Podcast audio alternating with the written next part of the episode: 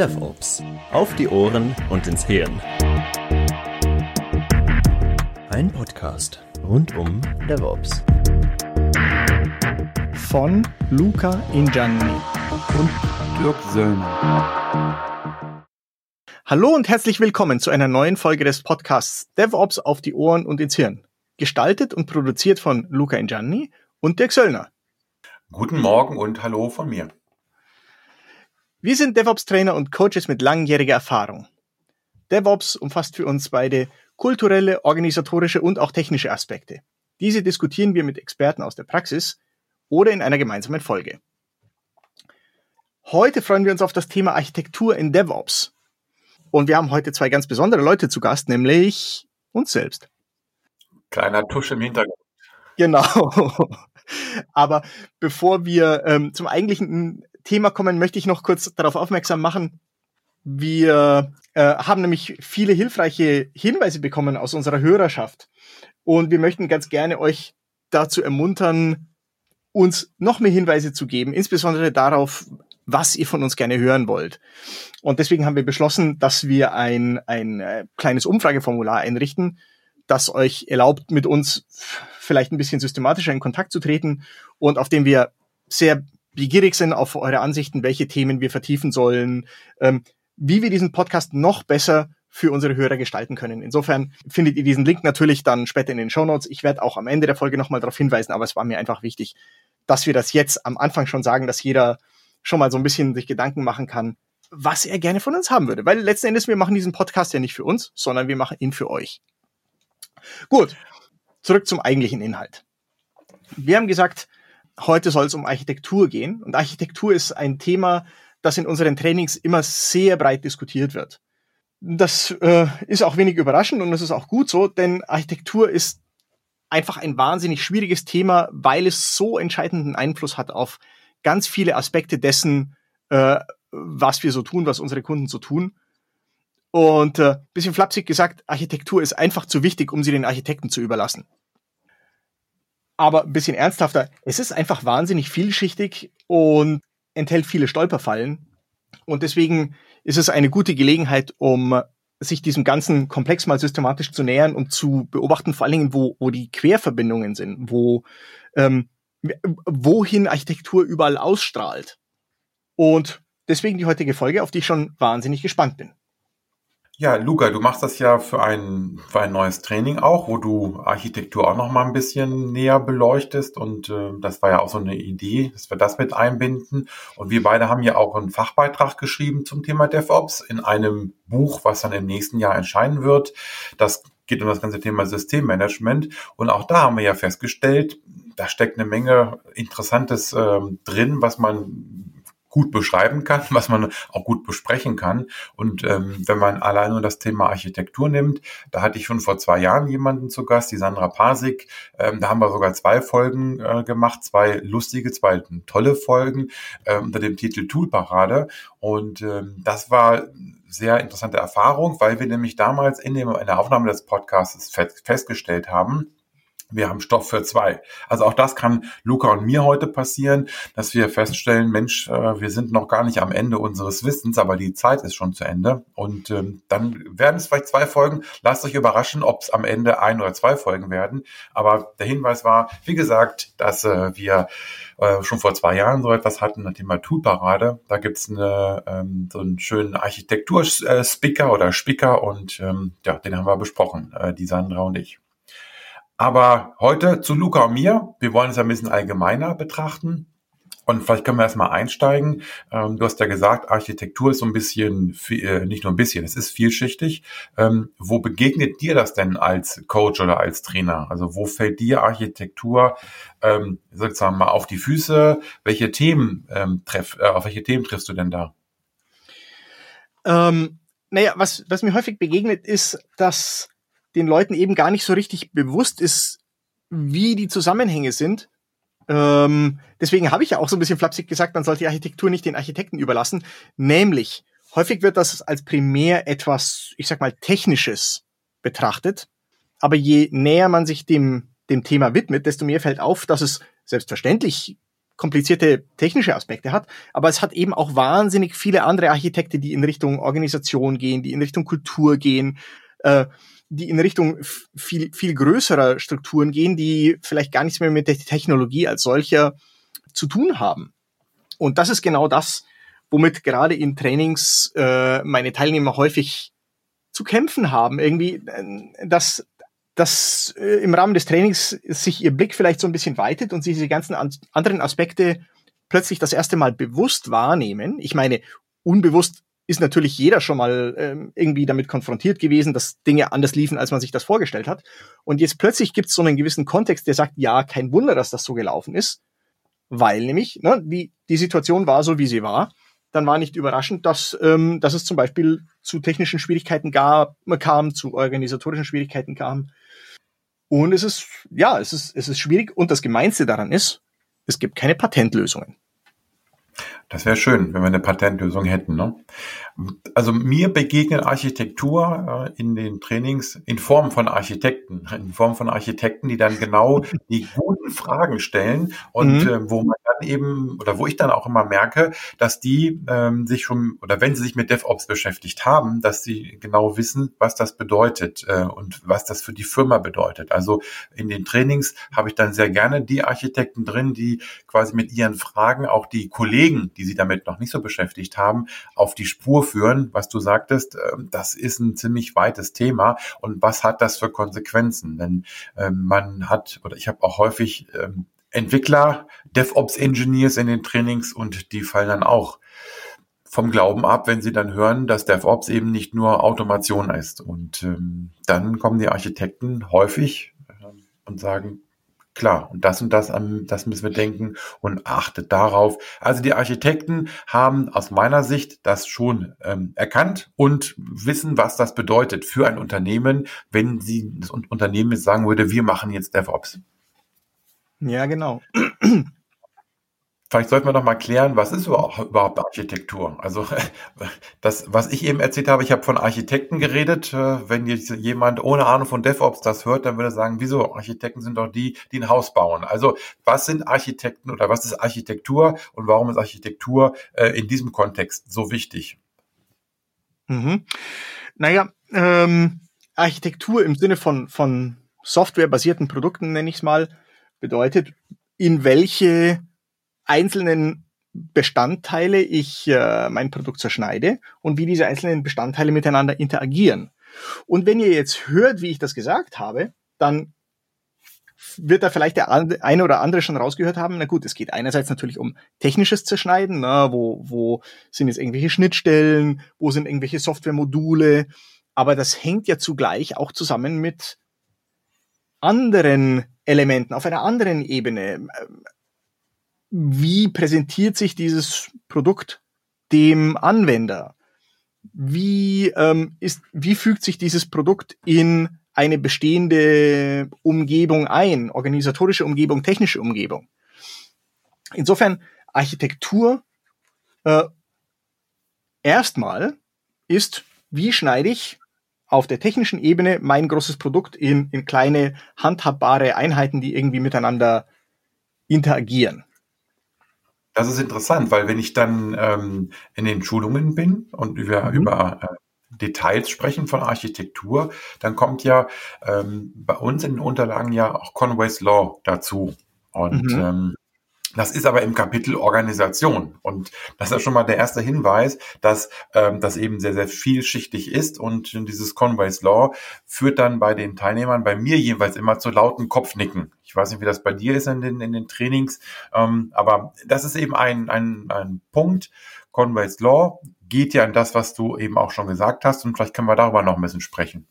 Ähm, ja, natürlich, sehr gerne. Vielleicht magst du gleich weitersprechen. Was ist denn eigentlich Conway's Law? Ich glaube, das Prinzip kennen die meisten, aber den Na Namen kennen gar nicht so viele. Insofern, was hat er denn, was hat er denn ausgeheckt, der Herr Conway?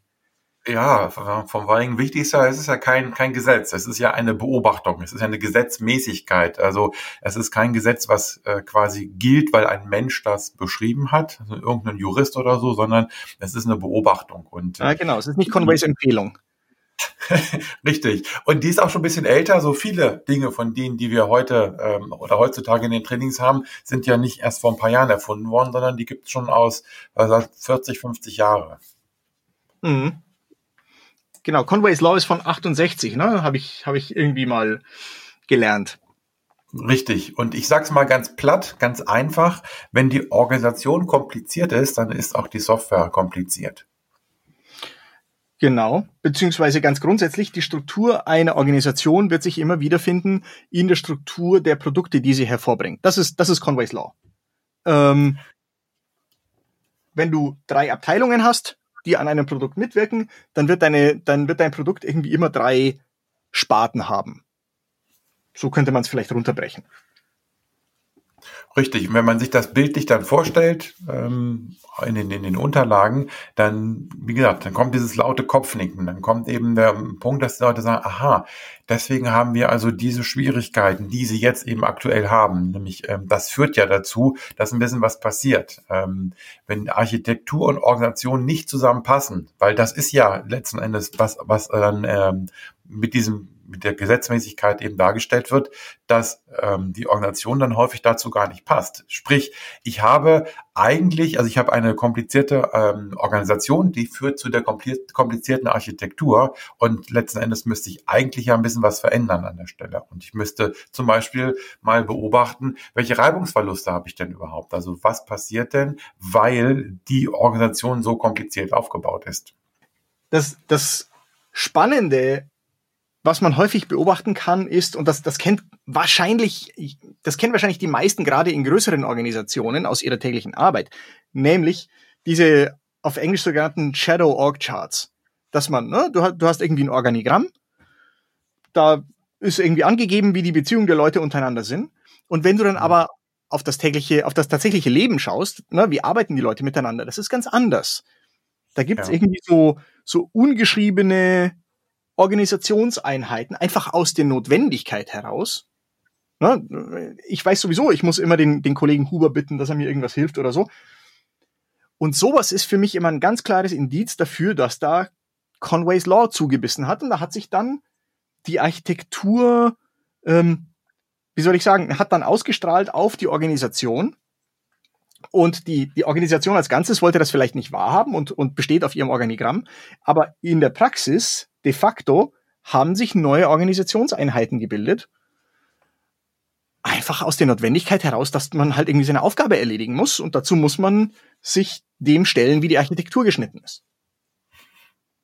Ja, und die Unternehmen, hm, ich sag mal, diese ähm, Shadow-Organisation, diese Schattenorganisation, die sich in den Unternehmen bildet, die zeigt ja auch, dass es eben nicht so passt, dass andere Leute ähm, oder an die, dass die Menschen andere Wege finden.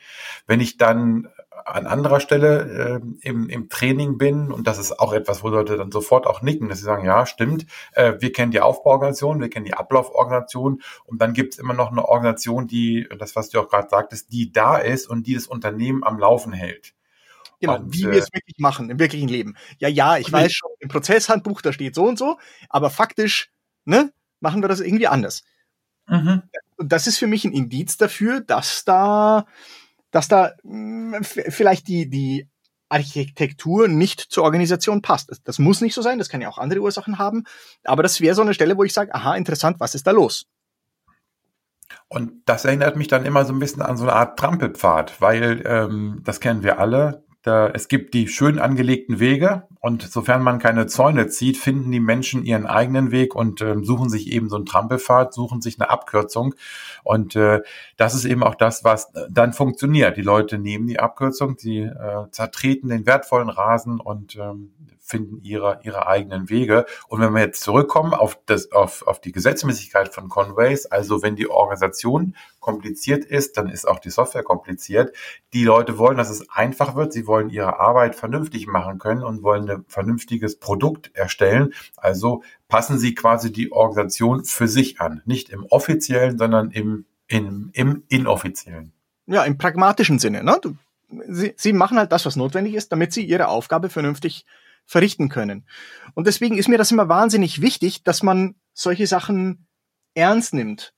ne, man, man sagt ja, DevOps sei, sei datengetrieben, ähm, solle die gesamte Struktur betrachten und nicht nur einzelne Elemente. Und hier hast du einen wahnsinnig starken Datenpunkt. Wenn du wahrnimmst, dass diese Spannung besteht, dass, dass da irgendwie so eine Unsauberkeit besteht oder, oder ein, eine Unvereinbarkeit zwischen der Organisation, wie sie auf dem Papier steht und wie sie tatsächlich gelebt wird, dann ist das halt ein Signal, dass hier man entweder die Architektur anpassen muss oder die Organisation anpassen muss. Jedenfalls irgendwas ist da los und man sollte dann nicht sagen, na ja, so sind die Leute halt, sondern das ist das ist ein ganz wichtiges und ganz starkes Zeichen. Da muss man hinschauen, da muss man aufpassen, da kann man wahnsinnige Potenziale heben eventuell. Ja, weil die Frage ist ja, was kann man einfacher anpassen, die Organisation oder die Architektur? Tja, keins von beiden. Stimmt. Also, was haben, was haben wir jetzt gebracht in diesen paar Minuten hier? Wir haben den Leuten aufgezeigt, dass sie ein Problem haben, was sie vorher schon kannten und haben noch keine Lösung geliefert. Aber das machen wir nachher nochmal, okay? Ja, nee, aber äh, allein das Bewusstsein für dieses Problem zu schaffen und dass das nicht so sein muss und dass man, ne, dass man jetzt irgendwie einen hängenden Kopf das akzeptieren muss, sondern dass man durchaus die Möglichkeit hat, daran was zu drehen. Ich finde, das macht einen ganz großen Unterschied. Einfach zu sagen, es gibt dieses Phänomen, du hast dir das nicht nur eingebildet, sondern du hast jetzt auch ein Vokabular, um darüber nachzudenken. Und jetzt kannst du dich an die Lösung machen.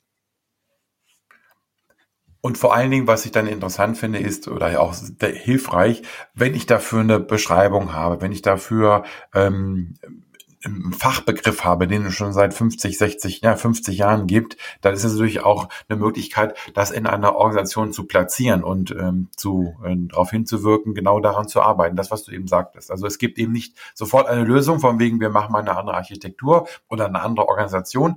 Aber ähm, wie können wir dann mindestens an den Auswirkungen dieser Probleme arbeiten? Und letzten Endes, wenn wir über äh, sagen wir mal, wenn wir über Agilität sprechen äh, und über DevOps, dann sind das ja schon Ansätze, an diesem Punkt eben genau zu wirken und eben vielleicht doch eine Organisation anders zu bauen, ähm, dann, weil wir eben damit Schwierigkeiten, massive Schwierigkeiten beseitigen können. Mhm. Und da ist ja sowieso ein, ein anderes wahnsinnig spannendes Phänomen und dem begegne ich, ähm, dem begegne ich ganz häufig in meinen Trainings. Da muss ich jetzt ein bisschen weiter ausholen.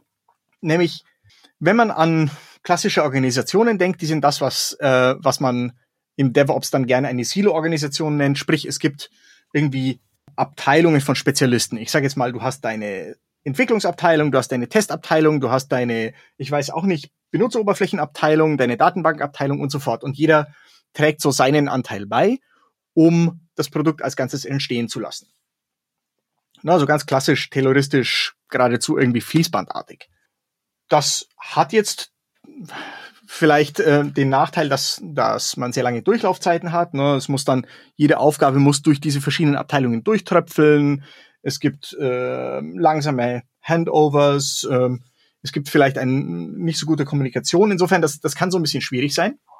Und dann kommen die Agilisten und sagen, pass mal auf, wir machen das alles viel besser. Wir sorgen uns ähm, eine aufgabenorganisierte Organisation mit crossfunktionalen, produktzentrierten Teams. Das heißt, dann habe ich ein Team, das hat seinen Datenbanker und seinen Entwickler und seinen Tester und so weiter alles in sich. Entsprechend sind die Wege kurz, die Kommunikation ist einfach. So, aber jetzt kommt's. Das ist ganz schön ineffizient. No, jetzt äh, habe ich diese ganzen Leute irgendwie rumsitzen und meistens könnte ich deren Arbeitskraft viel besser einsetzen. Das ist das, was dann ganz häufig passiert in Unternehmen, dass sie sagen, na ja, ich habe jetzt acht Teams und jedes Team bräuchte eigentlich einen Datenbanker und ich habe aber nur drei Datenbanker. Was mache ich jetzt? Die Frage kommt quasi in jedem Training. Und das ist eine sehr berechtigte Frage natürlich. Man könnte sich jetzt leicht machen und sagen, ja, dann stelle halt noch fünf Datenbanker ein, aber die wachsen halt auch nicht auf den Bäumen. Ne? Dann kommen viele auf die naheliegende Idee zu sagen, pass mal auf, dann mache ich wenigstens da so einen Pool, das wird dann immer gerne ein Pool genannt, von Datenbankexperten zum Beispiel, und die können sich die Teams dann ausleihen. Kann man schon machen. Aber damit habe ich jetzt wieder, damit bin ich jetzt wieder zu einer Silo-Struktur zurückgegangen. Ich habe jetzt wieder ein Datenbank-Silo. Mit dem Effekt, dass ich eine sehr hohe Effizienz habe. Ne? Meine Datenbankleute, die sind sehr gut ausgelastet. Ich komme relativ weit mit relativ wenig Personal. Aber ich fange mir all die anderen Probleme ein, die eine solche Silo-Struktur mit sich bringt. Lange Durchlaufzeiten vielleicht, Wartezeiten vielleicht, ähm, schlechtere Kommunikation vielleicht, was auch immer. Das ist Conway's Law in Aktion. Ich wähle mir eine bestimmte Struktur, aus welchen Gründen auch immer, und dann bekomme ich genau die Vor- und Nachteile, die, ähm, die diese Struktur halt hat und denen komme ich nicht aus. Und genauso wird dann vielleicht auch mein, mein Produkt ausschauen. Das wird dann vielleicht irgendwie so eine Datenbankinsel auf der Seite haben, weil ich eine Insel von Datenbankleuten auf der Seite habe. Ja, wenn man jetzt von Silo spricht, was du ja gerade gesagt hast, ähm, als vielleicht Konsequenz oder als das, was wir versuchen wollen abzubauen, habe ich mhm. dann häufig die Diskussion, ob ich damit nicht dann die Silos quasi in die Teams verlagere. Ähm, mhm. Und mhm. mittlerweile würde ich sagen, ja, also das ist so. Also ich glaube, dass, dass Menschen von sich aus sicherlich zu einer Gruppenbildung ähm, streben, sich, sich in kleineren Gruppen oder in den festen Gruppen organisieren wollen. Also ich glaube schon, dass das Thema Silo, was wir ja durch die klassische Organisation eher negativ belegen, da sind Silos, sie sind abgeschottet, dass wir dieses Thema Silo oder die Herausforderung Silo dann auch haben im ähm, DevOps-Umfeld, in so einem Team-Umfeld, dann aber eben, dass das Team sich als Silo darstellt und da muss man dann, dann gegenwirken. Also insofern, was ich mittlerweile versuche, ist mehr und mehr diesen Silo-Begriff quasi äh, rauszunehmen aus meiner Erklärung, weil wir, das ist so meine Wahrnehmung, dann in den Teams die Silos dann genauso aufbauen. Das sind dann kleinere Silos und die sind ja auch an der richtigen Stelle. Also das ist ja noch, ähm, noch mal ein anderer Punkt, den wir vielleicht gleich noch ein bisschen besprechen können. Die Silos sind ja an der richtigen Stelle, wenn ich denn von Silos spreche. Ähm, aber was ich ihm versuche, ist ähm, diesen Begriff dieser Silo, äh, der, der Silos als abgeschottete Einheit ein bisschen quasi, ja, ich sag mal, differenzierter darzustellen. Auch in DevOps können wir Silos haben, wenn sich die DevOps-Teams als Silo verstehen und abschotten. Ja, das ist ein spannendes Thema, weil ähm, was ist denn so schlimm daran, sich abzuschotten? Naja, ähm, wenn ich ähm, kleine gekapselte Teams habe, die nicht mit anderen kommunizieren müssen oder müssten, dann ist das kein Problem. Wenn ich aber davon rede, dass ich ähm, Kommunikation brauche, weil zum Beispiel Störungen auftreten, ne? Anwender kann mit irgendeiner Komponente nicht arbeiten und dann ist die Frage, wo liegt denn die Ursache? Und wenn dann, ähm, also egal, ob ich dieses Silo in Bereichen habe oder in Teams, wenn jemand sagt, das ist nicht mein Thema, meine Applikation läuft, mein Produkt läuft, dann ist das für mich eine Ausprägung von Silo-Denken und das würde ich dann als negativ einschätzen. Genau, da muss man also schon aufpassen. Silos als solches sind nämlich gar nichts Schlimmes oder äh, Abgrenzungen sind nichts Schlimmes, sondern das, das ist ja genau der Punkt von der Architektur, dass du klar abgegrenzte Bereiche definierst, aber solche, die dir irgendwie hilfreich sind. Und das ist, glaube ich, das Wichtige, dass man dorthin kommen muss, dass die Abgrenzung, die man findet, einem nicht im Weg rumgeht, dass sie nicht notwendige Kommunikation unterdrückt beispielsweise oder, oder unnötig schwierig macht, sondern dass sie vielleicht Kommunikation von vornherein unnötig macht, weil die Dinge einfach von sich aus gut funktionieren, weil vielleicht eine Kommunikation gar nicht notwendig ist, weil man seine Architektur gut geschnitten hat. Mit anderen Worten, da sind wir jetzt wieder bei dem Thema, ne, wenn, ich, wenn ich meine Produktarchitektur auf eine geeignete Weise schneide, dann werde ich Teams bekommen, die keinen Zwang zur Kommunikation haben. Keinen Zwang nach außen oder keinen Zwang im Team? Keinen Zwang im Sinne dessen, ähm, seinen Job zu erledigen. Muss ich mich jetzt mit anderen absprechen oder nicht? Das ist ja immer besonders prägnant wenn man, wenn man sich anschaut, ich sag mal, Plattform-Dienstleistungen versus Endbenutzerdienstleistungen. Wenn ich mir jetzt vorstelle, und das ist jetzt, das ist etwas, was in DevOps gerne propagiert wird, obwohl es natürlich eine Idee ist, die weitaus älter ist als DevOps, dass man eine irgendwie grundlegende Schicht hat von, von Diensten, auf die viele Applikationen obendrauf zugreifen. Ich sage jetzt mal eine Datenbankschicht oder sowas. Wenn man es unglücklich schneidet, wenn man, dann wird man dazu kommen, dass die vielleicht nicht sauber entkoppelt sind. Und dass dann ständig die Produktteams oder Business System Teams reden müssen mit der darunterliegenden beispielsweise Datenbankschicht, beispielsweise Storage-Schicht, was auch immer. Und mit denen zusammen etwas bauen müssen. Während wenn man sie schöner schneiden könnte, wenn man da eine, eine Architektur findet, die entkoppelter ist, dann können sie vielleicht einfach diese Plattformdienstleistungen verwenden, ohne überhaupt irgendjemanden um Erlaubnis, technische Unterstützung, Einrichtung und so fort fragen zu müssen. So wie es beispielsweise ist, wenn ich, wenn ich an klassische Cloud-Dienstleistungen denke, an Amazon AWS zum Beispiel, da muss ich auch nicht mit einem Amazon Ingenieur sprechen und fragen, äh, lieber Ingenieur, kannst du mir eine neue virtuelle Maschine einrichten oder so? Sondern nee, das machst du halt selber. Ganz nach Bedarf, ganz so wie du möchtest, ohne die Notwendigkeit von Kommunikation. Es findet natürlich schon eine Art von, von Interaktion statt, aber eher äh, als so eine Art von Kundenbeziehung, ähm, dass man sagt, pass mal auf, liebes Plattformteam, liebe, was ist ich, ABS oder sowas, Leute, ich als Kunde habe Bedürfnis nach folgender Art von Produkt. Könnt ihr mir das, könnt ihr mir das irgendwie bauen? Aber ansonsten, ja. dieses Produkt zu verwenden, pff, da brauche ich niemanden zu fragen. Ja, ähm, du sprichst ja das Thema Plattformteams und Produktteams an oder Business System Teams. Ähm, das ist ein wichtiger Punkt. Ich würde aber noch mal auf eine andere Frage eingehen, die du eben mhm. gestellt hast und die wir, glaube ich, noch gar nicht so wirklich beantwortet haben. Oder vielleicht müssen wir einfach nur mal zusammenfassen. Die Frage war ja, sollte man ein Unternehmen Pools von Spezialisten bilden, die an ein Team dann quasi ausgeliehen werden oder, oder, oder zugeordnet werden für einen gewissen Zeitraum. Und ähm, das erlebe ich eben auch immer wieder, auch in, in einer, sage ich mal, Beratungspraxis, in einer Unterstützungspraxis. Und natürlich ist das denkbar, das ist auch immer meine erste Antwort, das, das kann man machen.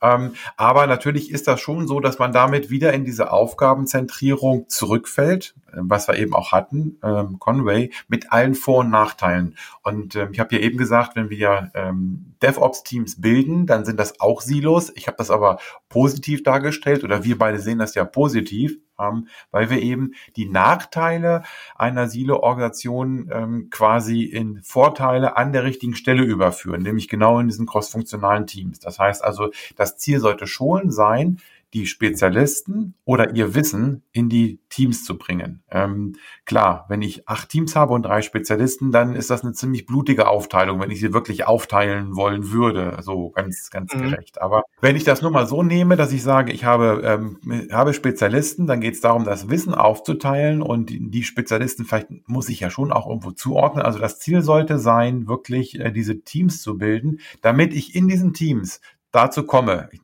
einfach mal ein paar, paar Vorteile. Interesse an der Arbeit des anderen. Du hast ja eben gesagt, muss ich denn Kommunikation betreiben? Ich sage nein, wenn das äh, passt nach außen hin, wenn ich einen einfachen Server, eine virtuelle Maschine, Maschine bestellen kann, das geht te technisch, das muss ich technisch machen. Aber es gibt viele Dinge, die muss ich, da muss ich Kommunikation quasi intern betreiben. Da ist es wichtig, dass die Leute, die zusammen an einem Produkt arbeiten, Interesse an der Arbeit des anderen haben ähm, dass sie ähm, letzten Endes auch, wenn irgendetwas nicht funktioniert, dass es nicht darum geht, die Schuld bei den anderen zu suchen, die vielleicht irgendwo anders in einem anderen Team sitzen, sondern es geht darum, wie können wir das Problem beseitigen, wie können wir unser Produkt lauffähig halten, wie können wir unser Produkt eben verbessern. Also auch das eine, ein quasi sozusagen das, das Silo-Denken positiv an der richtigen Stelle in dem Team. Und ähm, letzten Endes die, das Thema Kommunikation. Ich habe ja gesagt, intern im Team halte ich Kommunikation für wichtig, um auch Missverständnisse auszuräumen äh, oder auch gar nicht erst entstehen zu lassen. Also das wollte ich nochmal ergänzen. Wenn das für dich okay ist, dann gehen wir jetzt in Richtung Plattform und äh, Produktteams. Ja, sehr gerne. Also ich hatte es ja ohnehin schon angerissen. Das ist, ähm, wie gesagt, nichts, was jetzt bei den DevOpslern irgendwie auf ihrem Mist gewachsen wäre, sondern natürlich war das schon lange eine gute Idee. Und es ist auch weiterhin eine gute Idee, insbesondere in Bezug darauf, welche Ziele DevOps verfolgt. Na, bloß um das jetzt also nochmal zusammenzufassen, häufig findet man, dass es, dass man eine Möglichkeit hat, ich formuliere es jetzt mal so offen, ähm, zu trennen zwischen einem Business-Produkt irgendwie, das, das an unsere Endbenutzer gerichtet sind, sei die nun innerhalb oder außerhalb des Unternehmens, und darunter liegend Plattformprodukte, die vielleicht auch ein bisschen angebeingültiger sind, die auf verschiedene, derer sich verschiedene Business-Produkte bedienen können. Und dann macht es natürlich Sinn, das zusammenzufassen. Und in der Tat, das ist immer meine Antwort dann in Trainings, wenn Leute sagen, na ja, was mache ich denn, wenn ich irgendwie drei Datenbanker habe und, und acht Teams, die solche Datenbanker brauchen könnten? Nun könnte man natürlich entweder die blutige Lösung wählen, die Dirk favorisiert, oder man könnte eine, oder man könnte sagen, Moment, hier spricht meine Architektur jetzt gerade mit mir. Da ist ein Plattformprodukt, das gerne entstehen würde. Eigentlich ist das jetzt etwas, was ich nicht auf der organisatorischen Ebene lösen sollte, dass ich drei habe, wenn ich acht bräuchte, sondern vielleicht kann ich diese drei, ich sag mal, rausziehen und keins von den acht Teams braucht mehr Datenbanker, sondern stattdessen gibt es ein Datenbankprodukt, ein Plattformprodukt, dessen sich all diese acht bedienen können. Und auf diese Weise hat man diesen ganzen Widerspruch auf Architekturebene beseitigt, diesen, diesen Widerspruch auf Organisationsebene auf Architekturebene beseitigt. Das mag natürlich nicht in jedem Fall gehen, ähm, für alle, die jetzt sofort äh, berechtigte Zweifel anmelden, aber man wiederum, man muss da auf das hören, was man sieht und fühlt. Wenn ich, wenn ich spüre, hier ist eine Spannung, dann muss ich damit, dann muss ich darauf eingehen und sagen, pass mal auf, will mir meine Architektur an der Stelle irgendwie was sagen? Und vor allen Dingen, ähm, das ist das, was ich ja eben sagte, es geht nicht darum, die Menschen aufzuteilen, ähm, sondern ähm, oder die, die, Menschen in den Teams zu haben, sondern das Wissen in den Teams. Das ist, glaube ich, auch immer ein wichtiger Punkt. Wir sind ja in der Folge Architektur und DevOps und ähm, das, was wir hier gerade ja besprechen, zeigt ja auch wieder, äh, DevOps ist ein bisschen mehr als nur Architektur. Also die Architektur spricht jetzt mit uns, wie du so schön sagst, und zeigt mir an, wie ich vielleicht andere Teams bilden könnte oder sollte. Ich muss es aber auch in die Köpfe reinbringen, in das Verständnis, dass ich eben äh, nicht immer Wissen mit einem Menschen gleichsetzen muss. Also ich brauche das Wissen in den Teams und die Teams müssen für sich entscheiden äh, oder auch erarbeiten. Ist es das, ist das Wissen so wichtig, dass sie wirklich einen Menschen haben, der das komplett ausfüllt, also diesen Experten, oder reicht es nicht aus, dieses Wissen zu haben, vielleicht ein bisschen dokumentiert ähm, in verschiedenen Köpfen und dann dieses ähm, die Umsetzung des Wissens quasi dann von den äh, Plattformteams zum Beispiel einzukaufen. Genau, genauso wie du sagst, ne, das, das Wissen entkoppeln von den Personen oder das, die Funktion entkoppeln von den Funktionen, äh, von den Personen. Aber das ist jetzt eine spannende Frage, weil du hast natürlich recht, Dirk wir sind hier in einem DevOps-Podcast und wir haben noch irgendwie viel zu selten DevOps gesagt. Warum kümmert uns das denn eigentlich alles? Eigentlich ganz einfach. Eigentlich. Äh, Autonomie, also Dezentralisierung der Verantwortung und der ähm, Befugnisse, sage ich mal. Das heißt, einer der wesentlichen Aspekte, wenn wir über DevOps reden und DevOps erfolgreich umsetzen wollen, und DevOps heißt ja auch, hochperformante IT-Organisationen aufzubauen. Ein wesentlicher Aspekt ist es, dass wir letzten Endes eine saubere Architektur haben und ähm, als Folge einer sauberen Architektur haben wir dieses autonome Arbeiten. Alle beteiligten Teams können dezentral quasi in ihren Teams arbeiten und wir können die Vorteile, die wir ja schon doch ähm, hier besprochen haben heute, äh, wir ermöglichen den Teams die, die Nutzung dieser Vorteile. Genau, das ist aus meiner Sicht auch genau der zentrale Punkt dabei. Aus DevOps Sicht möchte ich meine Teams so autonom wie möglich machen. Was heißt das? Das bedeutet, dass sie verstehen, für wen sie etwas machen, dass sie die Möglichkeit haben, es umzusetzen, und zwar sowohl die technische als auch die fachliche, ne, dass sie die nötigen Kenntnisse haben, dass sie sich in einem Umfeld bewegen, das dem, das sich dafür eignet, und dass sie in der Lage sind, die Entscheidungen selbsttätig zu treffen. Und dazu gehört ganz wesentlich, dass sie nicht ähm, im Korsett einer Architektur oder einer Organisation stecken, die ihnen gewisse Entscheidungen aufzwingt. Und um das ganz klar zu sagen, wir machen das natürlich nicht einfach nur so äh, aus, aus irgendeinem romantischen Verständnis heraus, sondern weil sich gezeigt hat, dass wenn man autonome Teams hat, die jeder mit ihrer eigenen maximalen Geschwindigkeit vorangehen können, dass man eine wahnsinnig schnelle, aber vor allen Dingen auch reaktionsfähige Organisation erhält, die in der Lage ist, sich jederzeit an die Bedürfnisse des Marktes anzupassen, an neue Situationen anzupassen und trotz allem mit, mit hoher Geschwindigkeit und hoher Qualität das Produkt voranzutreiben im Sinne sowohl des Business, ne, am Ende des Tages wollen wir Geld verdienen, aber natürlich auch im Sinne der Anwender. Insofern ist Autonomie für mich der Dreh- und Angelpunkt von DevOps und alles andere, sagen wir mal, führt nur dorthin. Das finde ich ähm, also ich sehe das auch so. Ich finde es auch, ähm, auch interessant, wenn man quasi DevOps jetzt sagen, auf diesen einen Punkt reduzieren würde oder diesen wichtigen Punkt herausarbeiten würde. Was ich dabei eben auch interessant finde, ist, dass sich dort eben zeigt, dass wir die Aspekte von Scrum und von Agilität und von Lean Management an der Stelle auch zusammenbringen. Scrum oder von Scrum kennen wir ja die Forderung nach crossfunktionalen Teams. Und das ist ja bei DevOps letzten Endes nur ein bisschen weiter gedacht. Ich packe noch ein bisschen Betrieb mit rein in dieses Dev-Team und dann habe ich ja schon DevOps. Also äh, ein bisschen Ironie war jetzt dabei für die, die es nicht gemerkt Eben, haben. Das, ne? Also, ähm, aber trotzdem, das Ziel ist ja crossfunktionale Teams. Und äh, wenn ich über DevOps rede äh, und Scrum in, äh, mit reinbringe, dann ist das eben der Punkt, ich erweitere die crossfunktionale Betrachtungsweise eben um den Betriebsaspekt. Wie gesagt, wenn ich dieses Team in Richtung Scrum ähm, bringe oder Scrum als Organisationsform wähle und wenn ich mir Lean Management anschaue, dann geht es darum, zu gucken, dass die Entscheidungen da getroffen werden, wo das Fachwissen da ist. Also das, äh, der schöne Gemba Walk, den wir alle kennen, Go See, Ask Why, Show Respect. Ich gehe zu den Leuten, die das Fachwissen haben und ähm, letzten Endes bringe ich die ja hier in einem Team zusammen. Also da für mich nochmal so eine kleine Erkenntnis, dass äh, wo oder wie die Architektur und die Teams dann auch mit dem Thema Scrum und Kanban oder Lean Management zusammenhängen. Mir fehlt noch eine Sache, Luca. Erzähl. Ich weiß, dass du ein Freund von Microservices bist. Ach, du willst mich ärgern, Dirk. Ja, aber ähm, wenn ich die Unterlagen anschaue, ich gucke immer wieder auf die Unterlagen, die wir haben und gucke auf die auf die Ergebnisse oder auf die Diskussion in den Trainings. Und äh, Microservices haben wir als Thema auch in dem Bereich Organisation. Also insofern ähm, würde ich sagen, Bühne frei für Luca, den Microservice-Fan. ja, also Grundsätzlich finde ich das ja sowieso spannend, dass Microservices, die ja irgendwie äh, wahnsinnig technisch sind, in der Organisation aufgehängt sind in, in unseren Unterlagen. Aber für all jene, denen der Begriff nicht mehr so ganz geläufig ist, um das mal ganz schnell zu definieren.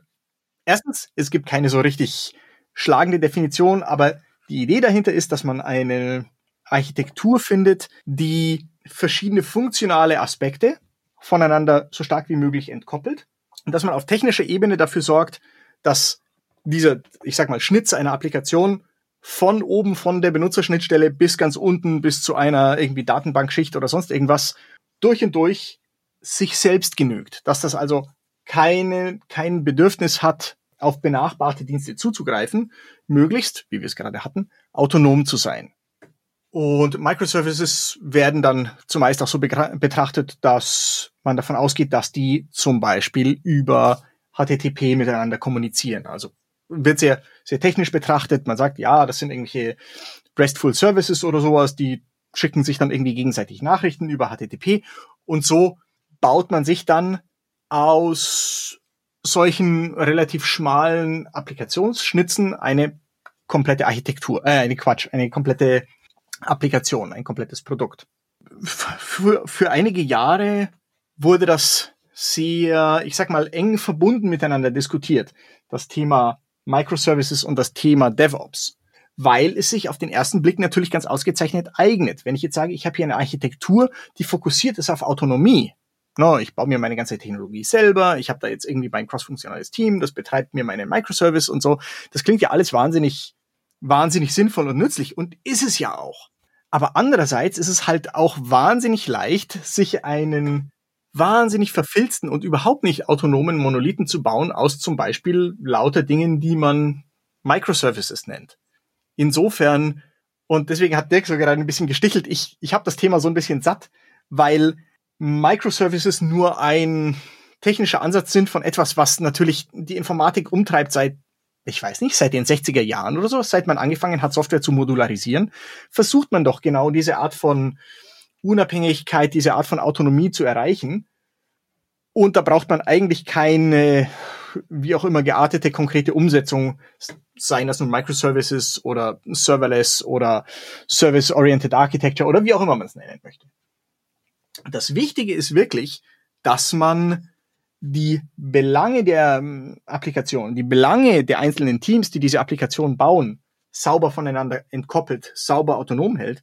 Und ob das dann auf technischer Ebene ein Monolith ist, den ich gar nicht ähm, als einzelne Services irgendwie bauen und deployen kann oder sowas, das ist mir offen gestanden egal. Solange diese ganze, diese ganzen Arbeitsschritte ausreichend autonom sind. Womit wir da zurückkommen auf das Thema Autonomie ist wichtig. Genau, das ist der Dreh- und Angelpunkt. Wie du das erreichst, ist völlig deine Sache. Ich kann auch auf einem Mainframe autonome modulare Software bauen. Das hat überhaupt nichts miteinander zu tun. Und, und gute Designs waren bestimmt auch immer so. Auch wenn natürlich dummerweise Architektur immer so ein bisschen zum Verfilzen neigt. So wie alles andere, ne? genauso wie es technische Schulden gibt, gibt's halt auch Architekturschulden. Und genauso wie man sich dem Phänomen von technischen Schulden stellen muss, muss man sich auch Architekturschulden stellen. Und wenn wir jetzt sagen, der Herr Conway sagt, ich kann meine Architektur nicht entkoppelt denken von meiner Organisation, dann führt das natürlich dazu, dass ich mir auch bewusst machen muss, ich habe auch organisatorische Schulden. Und jetzt weißt du, warum das so ein Riesending ist. ja, Mensch. Jetzt, jetzt gucke ich auf die Uhr. Und wir haben ja zu Anfang gesagt, werden es ein, wird es eine Folge, werden es zwei Folgen. Ähm, ich glaube, es werden zwei Folgen. So hau ich jetzt mal so raus an der Stelle, weil wir haben noch ein paar Punkte, die wir ähm, besprechen könnten, weil zum Beispiel, das ist so, deswegen habe ich eben auch so ein bisschen gelacht. Äh, letzten Endes haben wir jetzt hier einen ganzen Haufen von tollen Ideen äh, dargestellt. Wir haben, wir haben aber keine wirklich echte Lösung geliefert, dass wir sagen könnten, so ist es. Wir haben uns als Berater klug rausgeredet, äh, müsst ihr mal schauen und es, es gibt keine Lösung, aber da denke ich, können wir noch ein bisschen was äh, liefern, können noch ein bisschen was erzählen an der Stelle. Also, wenn du nichts dagegen hast, machen wir mal eine zweite Folge irgendwann. Sehr schön. Lass uns das so machen. Und ich habe gesagt, irgendwann, äh, die würde ich jetzt nicht als nächste Folge anschließen, weil ich äh, nochmal auf das andere Thema kommen wollte, was wir ja zu Beginn hatten. Wir wollen ja unsere Zuhörer ein bisschen einbinden. Also ich rufe jetzt hiermit nochmal unsere Zuhörer auf. Äh, die, die bis hierher gehört haben, die haben ja ein echtes Interesse. Ne? Der eine oder andere hat ja vorher abgeschaltet. Ähm, die, die ein echtes Interesse haben, haben bis hier gehört. Und die haben bestimmt Punkte zu ergänzen. Also, ähm, Lukas E-Mail-Adresse kommt äh, in die in die Folgen rein. Und ich glaube, wer Luca und mich kennt, weiß, wie er Kontakt aufnehmen kann. Ähm, wie gesagt, die Bitte entweder über das Formular, über das Feedback-Formular, was wir bei euch bereitstellen werden, oder über andere Wege. Gebt uns mal eine Rückmeldung bitte zu dem, was wir so, ich sag mal hier, breitgetreten haben, erklärt haben, ob euch das äh, für euch hilfreich war, ob das für euch alles kalter Käse war, nee, kalter Kaffee, ne? Äh, alter Käse, kalter Kaffee. Ähm, und dann werden wir schauen, dass wir das bei einer Folge, die demnächst kommt, nochmal weiterentwickeln. Wie gesagt, wir, wir, wir haben hier noch ein paar Punkte, die man ansprechen könnte und die wir ansprechen werden. Organisationsveränderung. Also was bedeutet das für dich? Was mache ich da draus? Ähm, was, was sagen andere Frameworks dazu? Also es ist ja nicht nur so, dass äh, DevOps als Philosophie dazu äh, ein paar Ideen zusammengetragen hat. Es gibt ja auch andere Frameworks, die zu dem Thema etwas zu sagen haben. Und insofern würde ich den Aufruf nochmal hm, erweitern oder ein bisschen ähm, ergänzen. Vielleicht kennt ihr ja auch jemanden oder vielleicht seid ihr ja auch jemand, der zu dem Thema etwas erzählen kann. Das ist ja im Prinzip jetzt, sage ich mal, ein Spezialthema, wenn wir über Architektur reden. Wir haben hier vielleicht ein paar Spezialthemen drin gehabt. Also, wenn ihr euch berufen fühlt, da etwas sagen zu können, dann seid ihr gerne eingeladen, dass ihr euch bei uns meldet dann machen wir eine Folge mit einem von euch. Also insofern, äh, wir freuen uns auf das Feedback, wir freuen uns auf eure Rückmeldungen zu dieser Folge. Was fehlt euch? Was kann man noch ein bisschen genauer machen? Gerne an Luca, an mich, ähm, wie auch immer ihr den Weg findet. Ähm, und das würde ich jetzt sagen, das wäre für mich nicht das Schlusswort, aber zumindest eine, eine Überleitung von dieser Folge in die nächste Folge. Ausgezeichnet. Nee, da habe ich, hab ich große Lust drauf. Also wenn wir noch jemanden finden würden, der der hier als Gast bei uns reinkäme und uns erklärt, warum wir das alles völlig verkehrt sehen oder sowas, das fände ich ganz toll. Gut, Luca, dann sag ich danke. Ähm, ich fand es cool. Ich fand es sehr, sehr interessant, was wir hier so mal gebaut haben. Es war ja auch für uns ein Experiment. Wie kriegen wir das hin, dass wir beide einen Podcast, eine Podcast-Folge gestalten, wo wir nicht die klassische Rolle haben, wir stellen kluge oder dumme Fragen und ein Experte antwortet uns oder berichtet aus der Praxis, sondern wir haben das ja sozusagen im, im Ping-Pong-Spiel machen müssen. Mir hat's gefallen und ich hoffe, dass es den Zuhörern auch so geht. Also insofern, ich bedanke mich bei dir, dass ich mit dir heute hier sprechen durfte. Ja, also mir hat's auch viel Spaß gemacht, Dirk. Ich freue mich schon auf äh, die nächste Ausgabe davon. Und kurz und knackig, macht's es gut, Leute. Vielen Dank fürs Zuhören. Bis zum nächsten Mal.